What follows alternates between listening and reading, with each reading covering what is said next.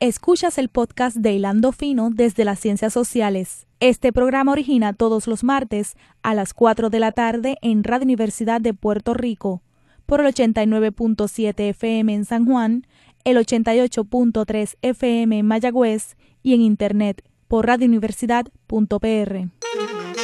Cadena Radio Universidad de Puerto Rico presenta Hilando Fino desde las Ciencias Sociales un programa de análisis profundo sobre temas contemporáneos de interés nacional e internacional a cargo de profesores e investigadores universitarios.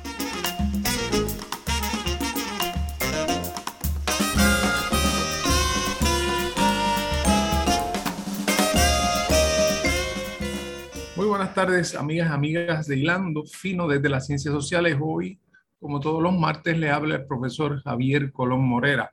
En esta edición de Hilando Fino, vamos a retransmitir una conferencia dictada por el profesor José Julián Álvarez, el profesor de la Escuela de Derecho José Julián Álvarez, sobre 100 años de Balzac, la vida sigue igual. Espero que esta conferencia sea de su interés, sea de su agrado esta es un, parte de un proyecto en el cual hemos colaborado con el Decanato de Asuntos Graduados e Investigación en una eh, investigación y una serie de publicaciones sobre los 100 años del caso de Balzac versus Puerto Rico. Espero que lo disfruten. Saludos a, a, todos y a todas, un gran placer estar aquí. Agradecido a todos los que nos acompañan en esta ocasión tan especial nuestro conferenciante, José Julián Álvarez, eh, tiene un bachillerato y un grado de JD de, de la Universidad de Puerto Rico. Tiene una maestría que obtuvo en la Universidad de Yale en 1978. Ocupa la tarea docente de la Escuela de Derecho desde 1981. Así que esos son como 40 años ya de 41 años de excelente labor académica que realmente yo puedo dar fe de que es excelente, entre otras cosas porque mi hijo que anda por ahí siempre me dijo que era su profesor favorito.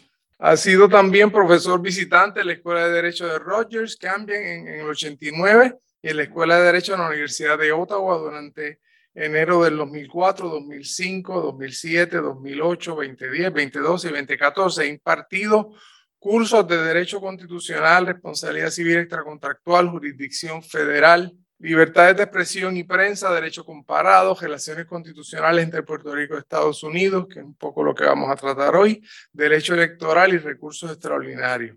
Es académico de número de la Academia Puertorriqueña de Jurisprudencia y Legislación. Ha publicado varios libros indispensables, entre, entre ellos Derecho Constitucional de Puerto Rico y Relaciones Constitucionales con los Estados Unidos, que está tratando de poner al día libertades de expresión y prensa, responsabilidad civil extracontractual y contribuyó un capítulo en el libro Puerto Rico, en el libro que se titula Constitutions and Dependencies and Special Sovereignties de Blaunstein. Tiene decenas de artículos que no los voy a aburrir haciendo la lista.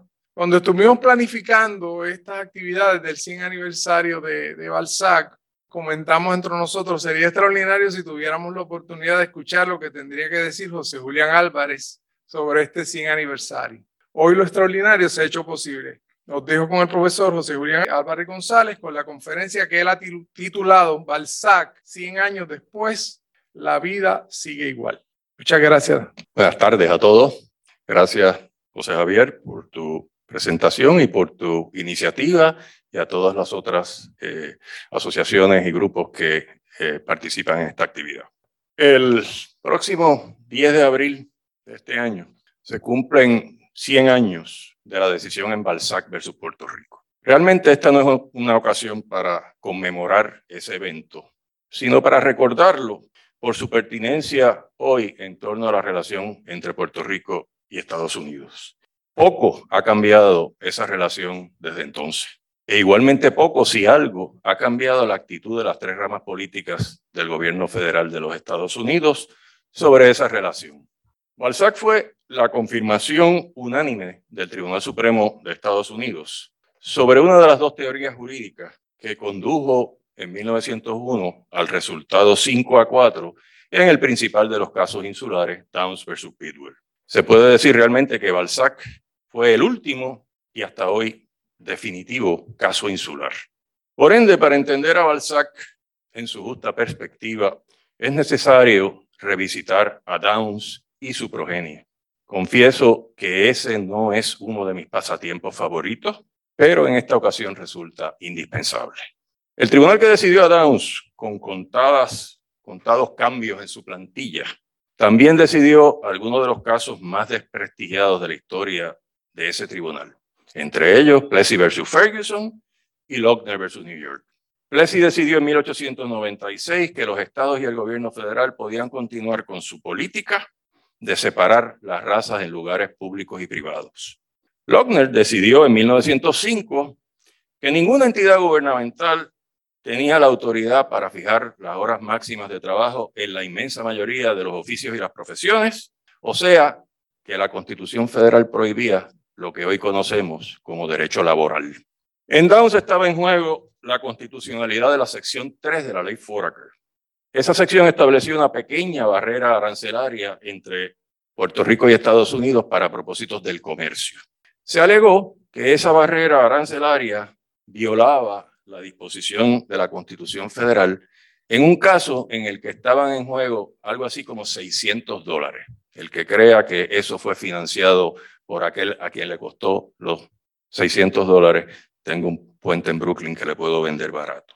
Se alegó que esa barrera arancelaria violaba la disposición de la cláusula de la Constitución Federal que requiere que las contribuciones sean uniformes a través de Estados Unidos. Por lo tanto, el Tribunal Supremo tenía que contestar una pregunta existencial. ¿Qué son esos Estados Unidos a los que alude la Constitución? La mayoría de cinco coincidió en que no todas las disposiciones de la Constitución Federal aplican doquiera los Estados Unidos ejerzan soberanía. Uno de los jueces, el juez Brown, sostuvo que correspondía al Congreso hacer aplicable la Constitución a un territorio conquistado. El otro, el juez White, cuya opinión obtuvo en términos reales cuatro votos, propuso que la pregunta clave era si la disposición constitucional que se invocaba era aplicable al nuevo territorio. Y según esa teoría, eso dependía de si el territorio era un territorio incorporado o no incorporado. Aunque, como alguien ha argumentado, algunas disposiciones constitucionales no son aplicables siquiera a los territorios incorporados, el tenor de la teoría de White sugería que eran más las disposiciones de la Constitución que no aplicaban a los territorios no incorporados que a los incorporados. Tan importante era esa dicotomía que los jueces disidentes reiteradamente sostuvieron que esa dicotomía no tenía base alguna en la Constitución. Las diferencias entre los componentes del bando mayoritario, Brown, Brown y White, eran más aparentes que reales y eso lo prueba de que nunca en un caso insular estuvieron en lados opuestos del mismo resultado. Y ambas teorías compartían un elemento en común. Bajo ambas, ciertos derechos individuales aplican doquiera ondee la bandera de los Estados Unidos, aquellos que se puedan considerar fundamentales. Nunca quedó claro si se trataba de una aplicación directa de la Constitución o si por el contrario, se trataba de una aplicación extraconstitucional del derecho natural. Pero sea como fuere, ese sería el aspecto que regiría la mayoría de los casos insulares posteriores, culminando con Balzac. Lo que sí quedó claro es que la identificación de esos derechos fundamentales correspondería al Tribunal Supremo caso a caso. Como luego anunció Balzac, la teoría del juez White eventualmente adquirió el apoyo unánime del tribunal. Y para contestar la pregunta de si se trataba de un territorio incorporado o no incorporado, era necesario, según esa teoría, examinar dos documentos. El tratado mediante, los cuales, mediante el cual Estados Unidos adquirió el territorio y la legislación posterior del Congreso sobre ese territorio. Aunque White sostuvo que por sí solo un tratado no puede incorporar a un territorio, también sostuvo que la práctica posterior del Congreso expresa o implícitamente podía conducir a ese objetivo. Lo que también White dijo es que un tratado podía servir para negar la intención de incorporar el territorio. White entonces procedió a contestar, a considerar los dos documentos aplicables. el Tratado de París y la Ley Foraker. En cuanto al Tratado de París, encontró en él una disposición que, se, según él, negaba cualquier intención de incorporar, aquella que disponía, relativo a Puerto Rico y Filipinas, los derechos civiles y la condición política de los habitantes naturales de los territorios aquí cedidos se determinarán por el Congreso. Esa disposición era distinta a la de otros tratados mediante los cuales Estados Unidos adquirió territorios previamente. Los tratados con Francia, España, México y Rusia para la adquisición respectivamente de Luisiana, Florida, una tajada enorme del territorio mexicano y Alaska, contenían los tres primeros disposiciones que usaban el término incorporación y además contenían una promesa de eventual ciudadanía. El cuarto, el de Alaska, contenía una concesión directa de la ciudadanía a los habitantes de ese territorio. White luego concentró su atención en la ley Foraker y destacó que su sección 3, la que estableció la barrera arancelaria, manifestaba una clara intención de no incorporar al territorio de Puerto Rico. Y por lo tanto, que era inaplicable el requisito constitucional de la uniformidad contributiva en lo geográfico. A mí me parece que ese es un razonamiento circular si alguna vez he visto. En términos prácticos, la contestación de White evoca a René Descartes. La sección 3 era constitucional porque existía. Si no hubiera sido por la sección 3, hubiera habido el requisito de uniformidad contributiva en lo geográfica, pero como la sección 3 decía lo contrario, pues no era, no era inconstitucional la sección 3. Con ello quedó en manos del Congreso y particularmente del Tribunal Supremo decidir cuáles disposiciones de la Constitución serían aplicables a los territorios no incorporados y cuáles no. White abordó otro elemento de la ley Foraker que luego tendría un papel central en Balzac, la ciudadanía norteamericana. Y enfatizó que la versión original de la ley Foraker contenía una disposición que confería la ciudadanía a los puertorriqueños, pero que el Senado norteamericano la eliminó. Y con ello sugirió lo que posteriores casos insulares, los provenientes de Hawái y de Alaska, resolvieron. La concesión de esa ciudadanía a los habitantes de un territorio es una forma implícita de producir su incorporación. Sobre eso veremos el cambio, dramático que se produjo en Balzac. Los casos insulares de 1901 fueron la primera y a mi juicio única vez en que Puerto Rico realmente figuró de forma prominente en el debate jurídico y político en los Estados Unidos. Hasta que el Supremo Federal resolvió a Downs, un debate de enormes proporciones ocupó a los norteamericanos en todas partes. Se debatió qué podía o debía hacerse con el nuevo botín de guerra. Y surgieron dos puntos de vista opuestos. Uno, abogado por quienes se autodenominaban imperialistas, en aquel momento parece que eso tenía buen nombre, y otro por quienes se autodenominaban antiimperialistas. Los imperialistas, mayormente republicanos, proponían que Estados Unidos retuviera los territorios conquistados y los tratara como colonias. Los antiimperialistas, mayormente demócratas, abogaban por que Estados Unidos se deshiciera del nuevo territorio por considerar a Filipinas y a Puerto Rico demasiado distintos a Estados Unidos como para admitir su anexión y su futura admisión como estados. Y ese sector además sostenía que el constitucionalismo es inconstitucional bajo la Constitución Federal. Con la firma del Tratado de París, el debate se centró en el Senado norteamericano, que ratificó el tratado por un solo voto. Eso solo resolvió si debía adquirirse, anexarse al nuevo territorio, más continuó debatiéndose cómo podía y debía administrársele. Las posturas que los jueces del Tribunal Supremo de Estados Unidos adoptaron en Downs no fueron originales de ellos. Habían sido ya discutidas en diversos artículos de revistas jurídicas que asumieron las más distintas posiciones. Y la atención principal de ese debate no giró en torno a Puerto Rico, sino a Filipinas. Nadie temía el impacto de la producción agrícola puertorriqueña sobre el mercado norteamericano. Pero la producción filipinas y a través de Filipinas, de todo el lejano oriente, era un asunto completamente distinto. Y precisamente por eso fue que la administración McKinley y el Congreso escogieron a Puerto Rico como conejillo de indias para el experimento constitucional que se deseaba hacer. La erección de la pequeña barrera arancelaria lograría el objetivo que el Tribunal Supremo Federal tuviera que resolver el debate.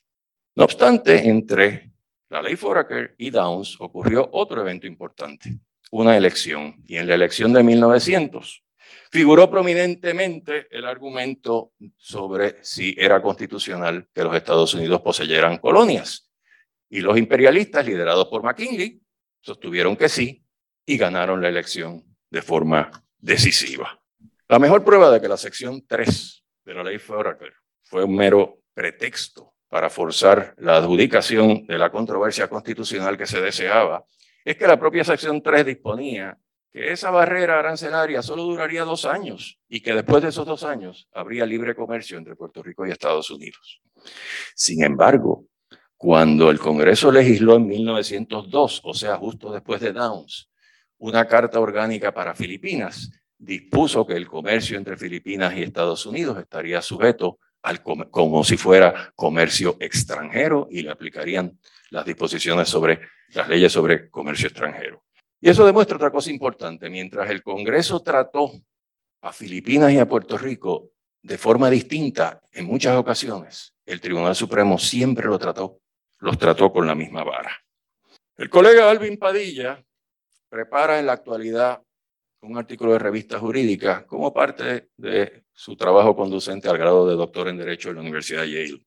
Y en ese excelente borrador que ha compartido con la facultad, el colega sostiene correctamente que el trato que Estados Unidos ha dado a las tribus indias, a los territorios que luego se convirtieron en estados y a los territorios no incorporados presenta elementos comunes, tres en especial. Primero, lo que él le llama la infantilización, que yo prefiero llamarle paternalismo, hacia los habitantes de esos territorios. Segundo, la construcción de la dependencia de esos territorios en el gobierno federal bajo el pretexto de que eran incapaces para autogobernarse. Y tercero, la idea de que ese trato era temporero, en lo que el pupilo alcanzaba la madurez. En lo que respecta a Puerto Rico, esa idea de temporero a mí me recuerda al Quijote. Cuán largo me lo fiáis, amigo Sancho. Las distintas opiniones de la mayoría en Downs contienen largos pasajes en los que figuran todos estos elementos que identifica Padilla según aplicados a Puerto Rico y a Filipinas. Es continua la referencia a territorios sujetos al control directo y tutelaje del Congreso, a tribus salvajes, a gente ajena a los hábitos, tradiciones y modos de vida de los norteamericanos, de distintas razas, religiones y costumbres. Pero también hay pasajes en las opiniones disidentes que rehusan enfrentarse al tema de la ciudadanía y posponen su consideración para otro día. Y sugerencias, además, de que podría ser que hubiera necesidad de deshacerse del nuevo territorio si se concluía que sus habitantes no eran aptos para recibir esa ciudadanía. En cuanto a esa última alternativa, la opinión del juez White también coincidía, porque, como sostiene una eh, comentarista, eh, el juez White entendía que la diferencia esencial entre dicotomía, la dicotomía incorporado versus no incorporado es que al menos permitía a los Estados Unidos deshacerse del territorio no incorporado y la mejor prueba se produjo con la independencia de Filipinas. Hay más en común en las opiniones mayoritarias. La continua referencia a que cualquier solución en contrario impediría la consolidación y el funcionamiento del imperio americano al que en los albores del siglo XIX se refería John Marshall. Pero por supuesto, el imperio americano al que Marshall se refería era la expansión territorial de los Estados Unidos dentro del continente americano, no a la adquisición de territorios de ultramar mediante guerras, como fue el caso de Filipinas y Puerto Rico, o mediante golpes de Estado, como fue el caso de Hawái. Lo que fue decisivo en esas opiniones mayoritarias fue una especie de igual protección de las leyes, pero para Estados Unidos. Se sostuvo que el objetivo del imperio quedaría derrotado si Estados Unidos, a diferencia de otras potencias europeas, tuviera que tratar con igualdad a los habitantes del nuevo territorio. En fin, que el colonialismo, siquiera de forma temporera, era absolutamente imprescindible para asegurar el papel protagónico de los Estados Unidos en la comunidad internacional. De entre el bloque disidente, solo el juez Harlan dijo en tantas palabras que el colonialismo era inconstitucional. Todo lo que acabo de describir se reiteró en Balzac, con creces. Vayamos finalmente a Balzac. La ley Jones de 1917 concedió unilateralmente la ciudadanía norteamericana a los habitantes de Puerto Rico que no fueran entonces ciudadanos de un, otra nación o que no rechazaran esa ciudadanía y se convirtieran en extranjeros en su propia patria, lo que hizo solamente un puñado de puertorriqueños. Esa ley trajo a escena la sugerencia de White en Downs y su aplicación por el Supremo Federal a Hawái y a Alaska, al efecto de que la concesión de la ciudadanía a los habitantes de un territorio convertía a ese territorio en uno incorporado al que aplicarían prácticamente todas las disposiciones de la Constitución Federal. Eso mismo resolvieron en 1917 dos casos procedentes de Puerto Rico, uno del Tribunal Federal y otro del Tribunal Supremo de Puerto Rico. Pero ese mismo año de 1917, el Tribunal Supremo de Estados Unidos revocó esos dos casos sumariamente y sin opinión. Le tomó cinco años al tribunal producir la explicación en Balzac. La identidad del autor de Balzac también es muy importante. El juez presidente Taft había sido previamente presidente de una comisión que gobernó militarmente a Filipinas, secretario de la guerra y luego presidente de los Estados Unidos, por lo que conocía de primera mano el problema colonial y había hecho varias manifestaciones que denigraban la capacidad de puertorriqueños y filipinos para el autogobierno. Y como presidente de Estados Unidos, recordamos que Taft tuvo una intervención muy conocida en relación con Puerto Rico. En 1909, en protesta por el estado de cosas bajo la ley Foraker, la Cámara de Delegados de Puerto Rico rehusó aprobar el presupuesto y envió un mensaje de protesta al presidente Taft. Y Taft replicó con un mensaje al Congreso en el que, lleno del paternalismo y desdén al que alude el colega Padilla, adujo que esa acción de los puertorriqueños demostraba que se les había otorgado demasiado gobierno propio para sus capacidades y recomendaba un curso de acción que el Congreso inmediatamente acogió en la ley Olmsted, una enmienda a la ley Foraker que dispuso que cuando no se aprobara un presupuesto regiría en todo lo compatible el del año anterior. Ese es el origen de la disposición de la Constitución actual de Puerto Rico en el artículo 6, sección 6, que dispone exactamente lo mismo y que se ha puesto en vigor en algunas ocasiones. En fin, el ahora juez presidente nunca había estado particularmente impresionado con la capacidad de los filipinos y puertorriqueños para el autogobierno, pero afortunadamente Taft nunca viajó a Puerto Rico como presidente de Estados Unidos, porque si lo hubiera hecho, tendríamos frente al Capitolio una escultura suya. Y hubiera sido la más cara de todas porque Taft, siendo presidente de los Estados Unidos, pesaba 340 libras. Veamos qué estaba en juego en Balzac. En ese caso se acusó al editor de un periódico de Arecibo de libelo criminal por dos publicaciones contra el gobernador Yeager. Se le sentenció a cinco meses de cárcel. Ni el Supremo de Puerto Rico, que resolvió el caso en contra de Balzac, ni el Supremo de Estados Unidos, que lo confirmó, citaron el lenguaje alegadamente difamatorio porque adujeron que era tan vil que era inapropiado siquiera reproducirlo. Ante ambos tribunales, el acusado Balzac planteó que tenía derecho a juicio por jurado bajo la sexta enmienda de la Constitución de Estados Unidos, así como que sus expresiones estaban protegidas tanto por la primera enmienda a esa Constitución como por la Carta de Derechos de la ley Jones.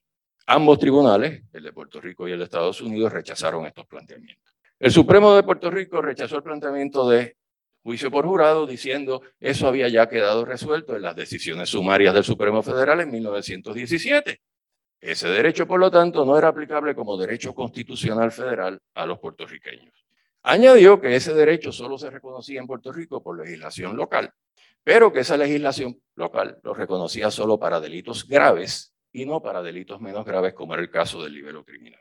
El Supremo Federal confirmó ese aspecto por el fundamento que implicaran, que implicaron sus decisiones sumarias de 1917, que el derecho a juicio por jurado en casos penales y mencionó también los civiles, no aplica a los territorios no incorporados, aunque así aplica a los incorporados.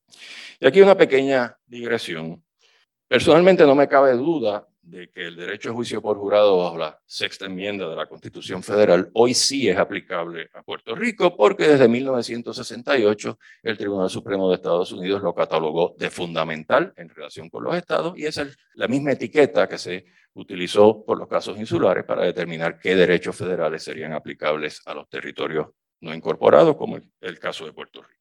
Y la reciente decisión del Tribunal Supremo Federal sobre el requisito de unanimidad del jurado, a mi juicio fue acogida correctamente como aplicable a nuestro medio por el Tribunal Supremo de Puerto Rico. Pero resulta interesante que bajo los parámetros federales de hoy, el acusado Balzac sí hubiera tenido derecho a juicio por jurado, porque la pena que podía imponerse le excedía de seis meses, aunque no fuera la pena que en efecto se le impuso. Taft, al rechazar la aplicación del derecho a juicio por jurado validó la teoría de White and Downs, pero para llegar a esa conclusión tuvo que confrontarse finalmente con el argumento de que la concesión de la ciudadanía significaba la incorporación de Puerto Rico a los Estados Unidos y por lo tanto la aplicabilidad de la sexta enmienda. Taft rechazó ese argumento tajantemente. Sostuvo que si el Congreso hubiera tenido ese propósito, lo hubiera hecho mediante una declaración expresa y no lo hubiera dejado a meras inferencias. Añadió, aduciendo sin duda a la teoría de White and Downs, que para 1922, fecha de Balzac, y cito, la incorporación no debe presumirse sin una declaración expresa del Congreso o una implicación tan fuerte como para excluir cualquier otra idea. Cierro la cita. También recalcó que la Carta de Derechos que el Congreso legisló en la ley Jones para Puerto Rico, no reconocía ese derecho a juicio por jurado y que eso era otra prueba de que el Congreso no había tenido la intención de incorporar a Puerto Rico en la ley Jones. ¿Por qué entonces la concesión de la ciudadanía en 1917? se preguntó Taft. Su respuesta fue que la ciudadanía de Puerto Rico, que creó la ley Foraker, era un estatus anómalo por lo que era, y cito, el anhelo de los puertorriqueños convertirse en ciudadanos de Estados Unidos. Sobre eso ha habido y continúa habiendo serio debate. Ciertamente Taft podía estar reflejando cierto etnocentrismo. Como ha sugerido un autor, es difícil que los ciudadanos de un poderoso Estado etnocéntrico, imbuidos en sus propios símbolos, puedan concebir que otras personas no quieran esos símbolos. Y Taft ignoró que la realidad histórica era más compleja. Aunque es cierto que en varias ocasiones, antes de 1917, la Asamblea Legislativa de Puerto Rico solicitó esa ciudadanía, es igualmente cierto que en 1917, tanto la Cámara de Delegados como el comisionado residente Muñoz Rivera se opusieron por considerar que lo, lo que se ofrecía era una ciudadanía de segunda clase. Y además Muñoz Rivera sostuvo que conceder la ciudadanía norteamericana a los puertorriqueños dificultaría el futuro reconocimiento de la nación puertorriqueña. El mejor argumento que conozco sobre por qué la ciudadanía en 1917 es que eso no tiene nada que ver con los puertorriqueños, con las posturas geopolíticas de los Estados Unidos en medio de la Primera Guerra Mundial lo que se quería era advertir a Alemania que esa isla del Caribe, por la que algunos submarinos alemanes andaban, era un territorio poblado de ciudadanos norteamericanos. O sea, el mensaje fue hands off Teutón. Taft luego se pregunta, ¿y qué se logró con esa ciudadanía? Y su respuesta fue, y cito, les permitió a los puertorriqueños mudarse a los Estados Unidos continentales, convertirse en ciudadanos de algún estado y allí disfrutar de todos los derechos de cualquier ciudadano de Estados Unidos, civiles, políticos y sociales, a diferencia de un ciudadano de Filipinas que tiene que naturalizarse antes de que pueda mudarse a Estados Unidos y votar allí. Cierro la cita. Ese es un pasaje de evidente deshonestidad intelectual. Taft no podía estar ajeno acá tan temprano como en 1904, ese mismo tribunal resolvió en González versus Williams que una puertorriqueña no podía considerarse extranjera si deseaba mudarse a los Estados Unidos, porque la ley Foraker no había establecido una barrera para el intercambio de personas como sí lo había, establecido para el comercio.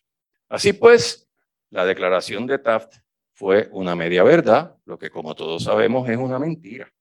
Taft le imputó al Congreso la intención, a mi juicio, irracional de promover la emigración puertorriqueña a Estados Unidos para que así esos emigrantes pudieran ejercer la franquicia electoral en elecciones federales y estatales.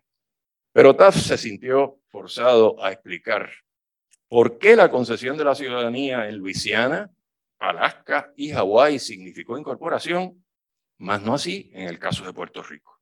Y escogió de comparación el caso de Alaska y dijo lo siguiente, y cito, Alaska era un caso muy distinto al de Puerto Rico. Era un territorio enorme, muy escasamente poblado, que ofrecía oportunidad para la inmigración y asentamiento por ciudadanos americanos. Estaba en el continente americano, al alcance fácil de los Estados Unidos. No involucraba ninguna de las dificultades que la incorporación de Filipinas y Puerto Rico presentan. Cierra la cita. Así pues, Taft reconoció lo que había sido siempre el objetivo de la expansión de los Estados Unidos a través del territorio contiguo a la nación original, poblar ese territorio con ciudadanos norteamericanos y convertir en minoría a los habitantes originales. Eso, por razones demográficas evidentes, no era posible con Puerto Rico.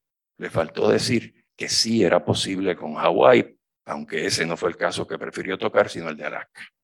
A continuación, Taft echó mano otra vez al lenguaje paternalista y desdeñoso para explicar por qué el derecho a juicio por jurado no podía extenderse a Filipinas o a Puerto Rico. A su juicio, sería una injusticia con esa gente. El sistema de jurado necesita de ciudadanos entrenados en sus responsabilidades a través de siglos de tradición que los preparen para la necesaria actitud de imparcialidad. Y dijo que eso no era posible inmediatamente para personas que no han crecido en un gobierno de soberanía popular. Otra vez, el pretexto de la situación temporera entró en escena. Y a continuación, acotó en uno de los pasajes más citados del caso, otra vez repleto de paternalismo. Cito, Estados Unidos ha sido liberal en conceder a estas islas la mayoría de las garantías constitucionales americanas, pero ha sido escrupuloso en no forzar un sistema de jurado sobre países españoles y civilistas hasta que ellas lo deseen. No encontramos que hacer a los puertorriqueños ciudadanos de Estados Unidos se desvíe de esa intención, sino que lo que lo explica es el deseo de tratarlos como individuos con una igualdad exacta con los ciudadanos de la patria americana, asegurarles una protección más segura frente al mundo y darles la oportunidad, si lo desearen, de emigrar a los Estados Unidos y allí, sin naturalización, disfrutar de todos los derechos políticos y de otra clase. Cierro la cita. Y finalmente el aldabonazo que han resentido tanto defensores de la estadidad y continúan resintiendo. Taft volvió a enfrentarse a la concesión de la ciudadanía y recalcó, cito, no debemos ocuparnos de otra consideración que nos requiere no inferir de actuaciones explicables por otras razones una intención de incorporar a la Unión a estas comunidades oceánicas lejanas de un origen e idioma distintos a los de nuestra gente del continente. La incorporación siempre ha sido un paso y un paso importante conducente a la estadidad. Sin engrado alguno, siguió Taft, intimar una opinión al respecto sobre la sabiduría de esa política, porque eso no es nuestra esfera. Es razonable presumir que cuando el Congreso tome ese paso lo hará de forma deliberada, con una clara declaración de propósito y no se deje a mera interpretación o inferencias. Cierro la cita. Ese es un párrafo extraordinario. Es parte de la experiencia general, por lo menos de la mía, que cuando alguien dice que no está pensando en algo, está pensando precisamente en eso. Igualmente, cuando alguien dice que no le corresponde opinar, pero aún así opina, esa es su opinión genuina.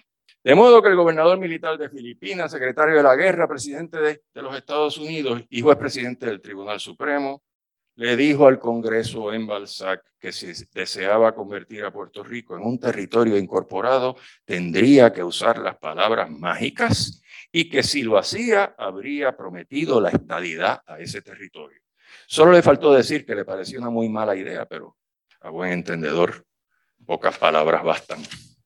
Finalmente, en un breve párrafo, Taft rechazó que el lenguaje del acusado estuviera protegido por la libertad de expresión de la primera enmienda y usó la primera enmienda en vez de la ley Jones. Con eso resolvió en 1922 que la libertad de expresión de la primera enmienda aplica a los puertorriqueños tres años antes de que resolviera el Tribunal Supremo que esa primera enmienda también aplicaba a los estados de Estados Unidos. Así que fuimos precursores en ese sentido. Balzac terminó con la posibilidad de incorporación implícita. Taft le dijo al Congreso con total claridad que la incorporación de un territorio no incorporado requería que se pronunciaran las palabras mágicas. Y como sugerí, es imposible leer su opinión sin derivar la impresión de que al autor y al tribunal por el que habló le parecía que esa era una mala idea, como lo era la idea de la estadidad, otra vez, al menos en el futuro previsible. Es cierto que algunos casos posteriores han sugerido que los casos insulares son un producto de su época y que su razonamiento no debe extenderse a otros asuntos pero nunca han sido revocados, sino que antes bien han sido utilizados, ya sea abiertamente o silenciosamente, para justificar decisiones relacionadas con Puerto Rico. Y así lo demuestran los casos más recientes relacionados con Puerto Rico, que en el fondo, por más que no se mencionen, están anclados en los casos insulares. Algunos claman por la revocación de los casos insulares desde distintas ópticas. Pero la pregunta clave es la que el colega Efraín Rivera ha formulado en distintas ocasiones. ¿Y sustituirlo por qué teoría? ¿Por la incorporación? Con todas las consecuencias que ello acarrearía. ¿Está el Supremo Federal dispuesto a dar ese importante paso, como dijo Taft? ¿O se siente más cómodo dejando el asunto en manos del Congreso, como también recomendó Taft? A riesgo de equivocarme, pero para eso me pagan, suscribo la segunda alternativa. No me parece nada probable que el asunto de la relación entre Puerto Rico y Estados Unidos tenga una solución por la vía judicial, como algunos han recomendado. Algunos autores han tratado de desmerecer el carácter de precedente de Balzac o simplemente ignorarlo. Por hoy me concentraré en uno solo de ellos, el ahora juez federal de apelaciones Gustavo Gelpi. El juez del PI, como juez de Distrito Federal, escribió algunas opiniones que sugieren que es de aquellos que piensan que el ideal de estadidad puede obtener un impulso a través del proceso judicial. Pero en ello hasta ahora no ha tenido particular éxito. Dos decisiones en el mismo caso argumentaron, decisiones del juez del PI, que la evolución por parte del Congreso de la relación entre Estados Unidos y Puerto Rico a base de legislación y de prácticas es una especie de incorporación de facto y que eso pone en tela de juicio el valor de precedente de Balzac. Luego, en un tercer caso, sin abordar a Balzac, sin mencionar los casos insulares, emitió una larga opinión en la que resolvió que el derecho a juicio por jurado en casos civiles es fundamental y como tal aplicable a los estados y a Puerto Rico. El primer circuito lo revocó en tres páginas por ser una clara contravención de los precedentes del Tribunal Supremo Federal. Mientras ese tribunal nada diga en contrario, y reitero que predigo que no lo hará, los elementos esenciales de Balzac perduran. La solución jurídica y política de la relación entre Puerto Rico y Estados Unidos está en manos de las ramas políticas del gobierno federal y de los esfuerzos de distinto tipo que podamos hacer los puertorriqueños de la isla y de la diáspora. Por eso, Cien años después de Balzac, en palabras de un abogado español que nunca se ha conocido por sus ejecutorias jurídicas. Al final, las obras quedan, la gente se van, otros que vienen las continuarán, la vida sigue igual. Gracias. Saludos de nuevo. Gracias, José Julián, por esa extraordinaria presentación. Ahora vamos a pasar a una pequeña sesión de de preguntas y, respuestas. Tengo aquí ya algunas anotadas, si ustedes tienen que anotar algunas, Y francamente, si alguno de ustedes quiere pasar al frente y, decir usted mismo la pregunta, con mucho gusto están abiertas la, todas las opciones. José Julián, a mí el asunto de TAP me parece fascinante porque eh, se le ofreció varias veces ser miembro del tribunal y lo rechazó siendo gobernador de Filipinas porque su gran aspiración en la vida era ser pues, presidente del Tribunal Supremo. Y a mí siempre me ha parecido fascinante que tuvo mucho más impacto su opinión de Balzac que su gestión como presidente en relación a Puerto Rico. Y siempre que digo esto, también me impresionó muchísimo que él fue arquitecto de mover el tribunal del sótano del Congreso a donde está ahora. Una rama igual a las demás, con, con mucha fuerza simbólica, política y, dentro de la estructura de separación de poderes. Y entonces, al mismo tiempo, cuando pienso en eso, no debo sorprenderme también, probablemente los dos temas que en cierto sentido son temas centrales en la vida contemporánea de Puerto Rico, que por un lado el, el tranque del Estado y la incapacidad del Congreso de, de moverse en esa dirección y el aumento vertiginoso en la migración, son los dos elementos centrales que destacan en, Balzac y, y, siempre me he preguntado este, cuánta conciencia tenía el juez, el lío en que estaba metiendo a Puerto Rico en cierto sentido, en términos de que, de que la situación hoy en ese sentido es mucho más complicada. ¿Alguna reflexión sobre eso? Yo, ya hiciste una en la presentación. Lo primero es que no cabe duda de que está fue mucho mejor juez presidente dentro de sus limitaciones que lo que fue presidente. Y creo que Theodore Roosevelt estaba de acuerdo con eso. Fue un horrible presidente de los Estados Unidos. Y como juez presidente, no solo eh, sus ejecutorias abarcaron a Balzac por los problemas que tú planteas, sino hizo uso de su experiencia como presidente para resolver un asunto de mucha importancia. Resolvió un caso que se llama Myers versus United States, en la que resolvió que aunque la constitución no lo decía, el presidente tenía que tener el poder de libre remoción de los funcionarios subalternos. Eh, esa es una de sus grandes eh, contribuciones desde el punto de vista norteamericano al tribunal. Y por supuesto, fue el que logró eh, edificar, como tú bien dices, el tribunal, el, edificio del Tribunal Supremo de los Estados Unidos. Así que sí, sin duda, fue mucho mejor presidente dentro de sus limitaciones que lo que fue eh, presidente de los Estados Unidos. Pero mi lectura de sus actitudes me sugieren que lo que él resolvió en Balzac era muy cercano a su corazón. Esta gente no era una gente eh, true blue, esta gente eh, era distinta y, él no podía aceptar que el Congreso eh, los, hubiera, eh, incorporado a Estados Unidos bajo la teoría que entonces todavía existe. Y un poco le dijo al Congreso, creo que le dijo al Congreso, será mejor que me lo digas más claramente porque de lo contrario no te pienso hacer caso.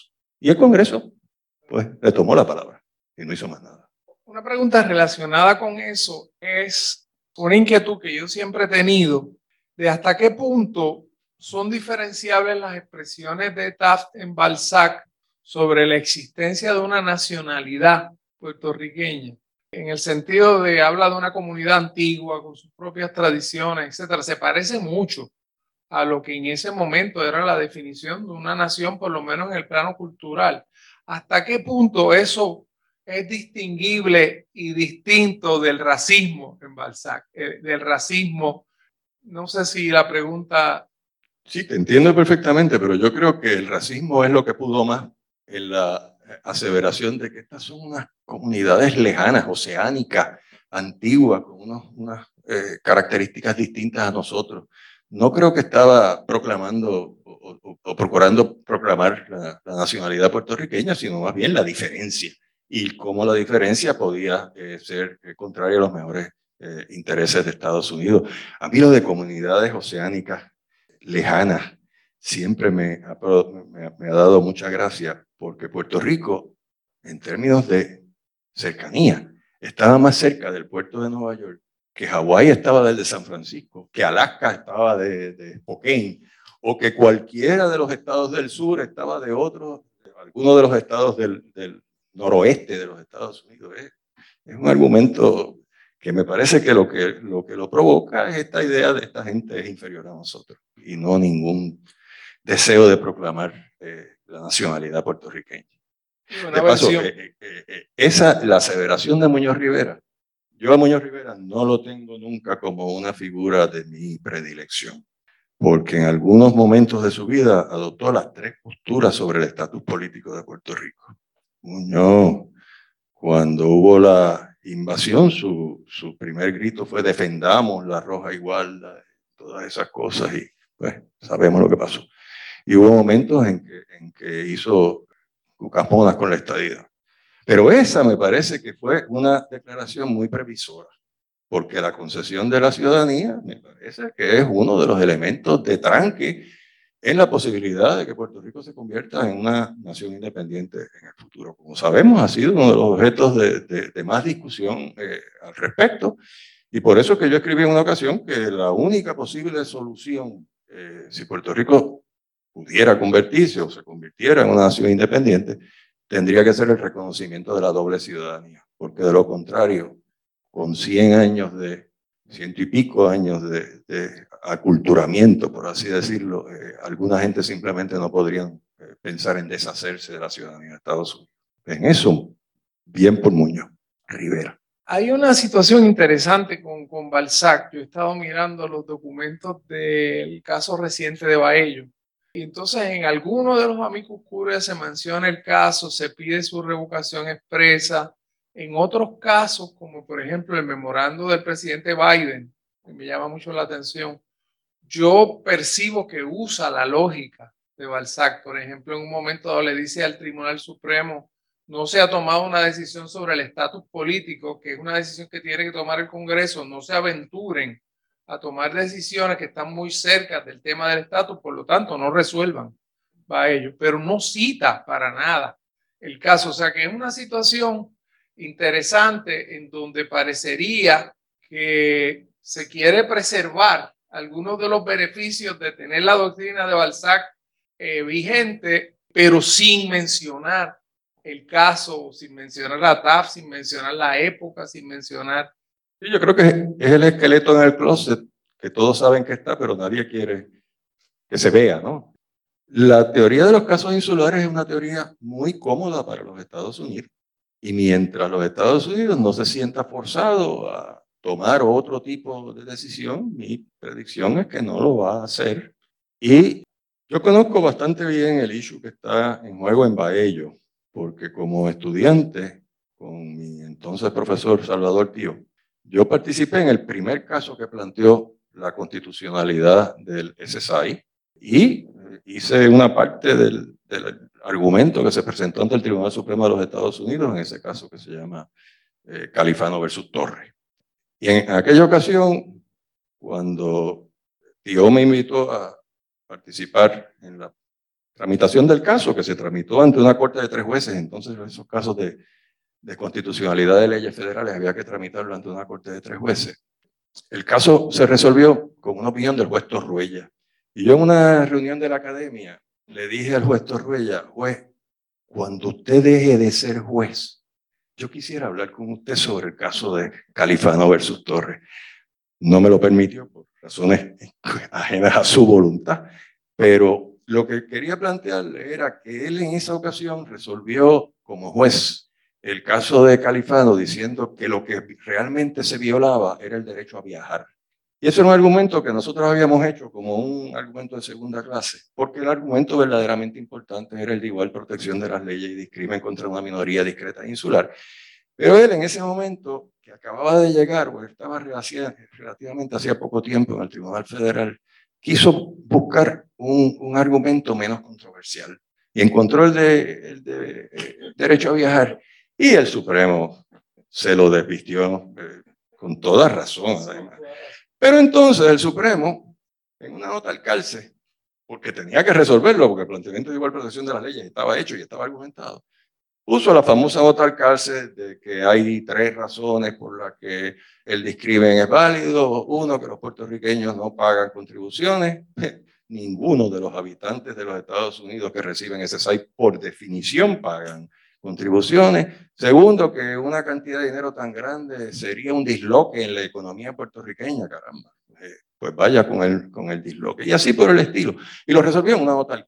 Hay, hay, hay cuentos apócrifos que sugieren que esa opinión la escribió un oficial jurídico otra vez fue una opinión sumaria. Lo que pasó en Gautier Torres fue lo mismo que pasó en 1917. El tribunal resolvió revocar a la Corte de Tres Jueces que resolvió el caso de Torres de Califano versus Torres sumariamente y sin alegato.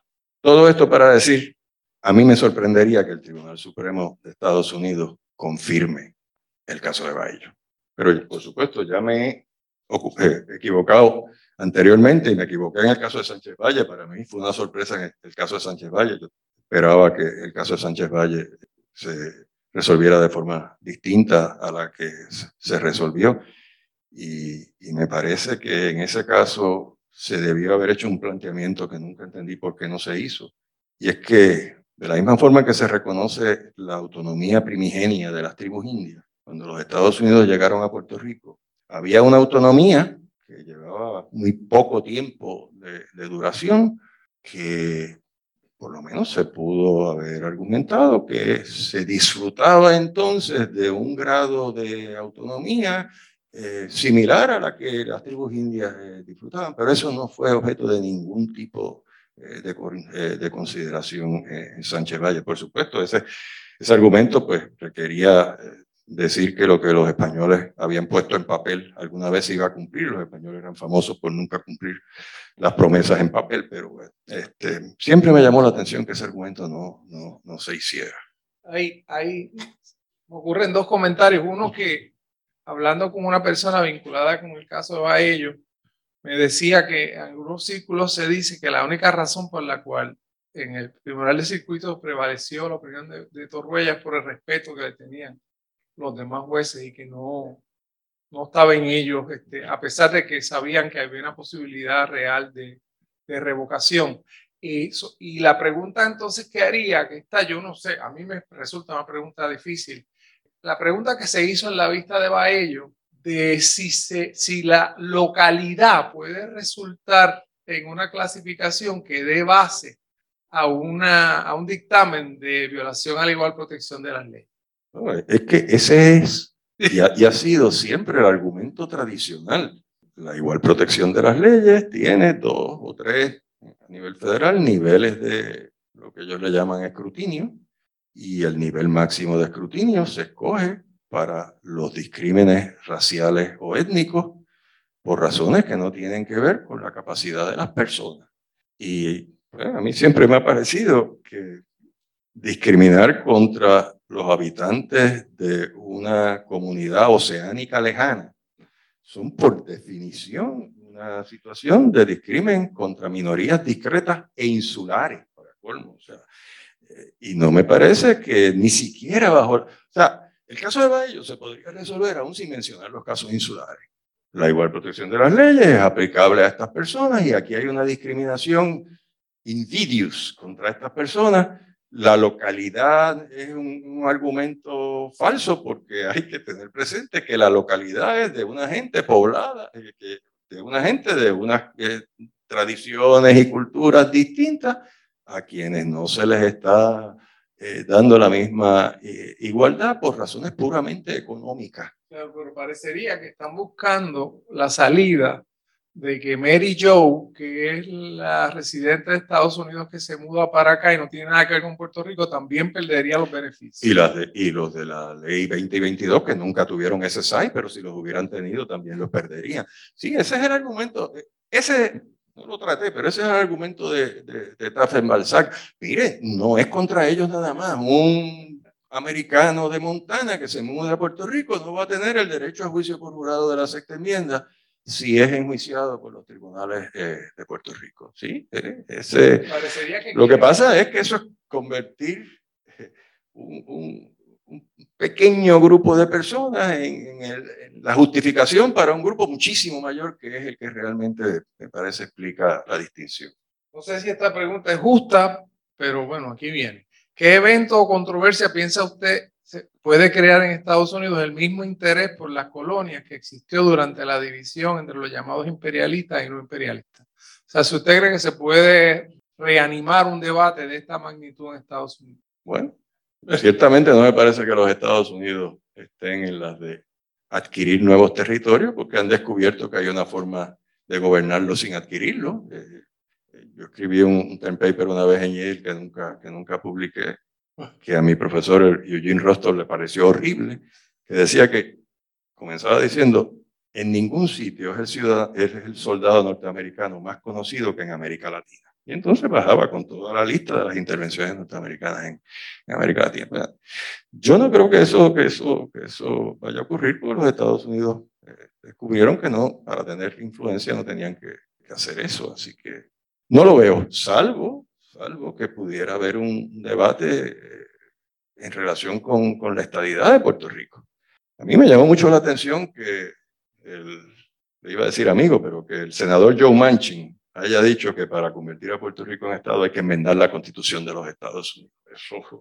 Eso, eso por supuesto sabemos que es en términos reales falso. hay que referirlo. Pero puede, puede, lo que está diciendo es que requiere una supermayoría, porque hace falta dos tercios de la Cámara, dos tercios del Senado y tres cuartas partes de las legislaturas estatales para enmendar la constitución.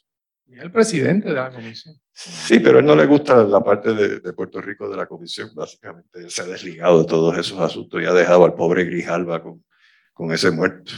Bueno amigos, esto ha sido todo por hoy. Espero que hayan disfrutado de esta conferencia del profesor Álvarez González, quien nos recuerda que los casos insulares siguen teniendo una incidencia eh, fundamental sobre la vida colectiva de los puertorriqueños, sobre todo los puertorriqueños que vivimos en la localidad territorial o la localidad colonial de Puerto Rico. Será entonces hasta la próxima semana en Hilando Fino.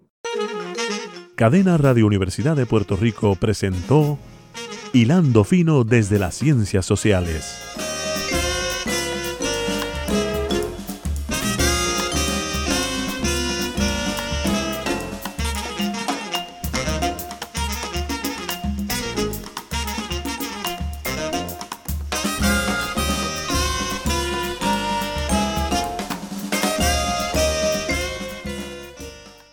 Escuchaste el podcast de Hilando Fino desde las Ciencias Sociales. Este programa origina todos los martes a las 4 de la tarde en Radio Universidad de Puerto Rico por el 89.7 FM en San Juan, el 88.3 FM en Mayagüez y en Internet por radiouniversidad.pr.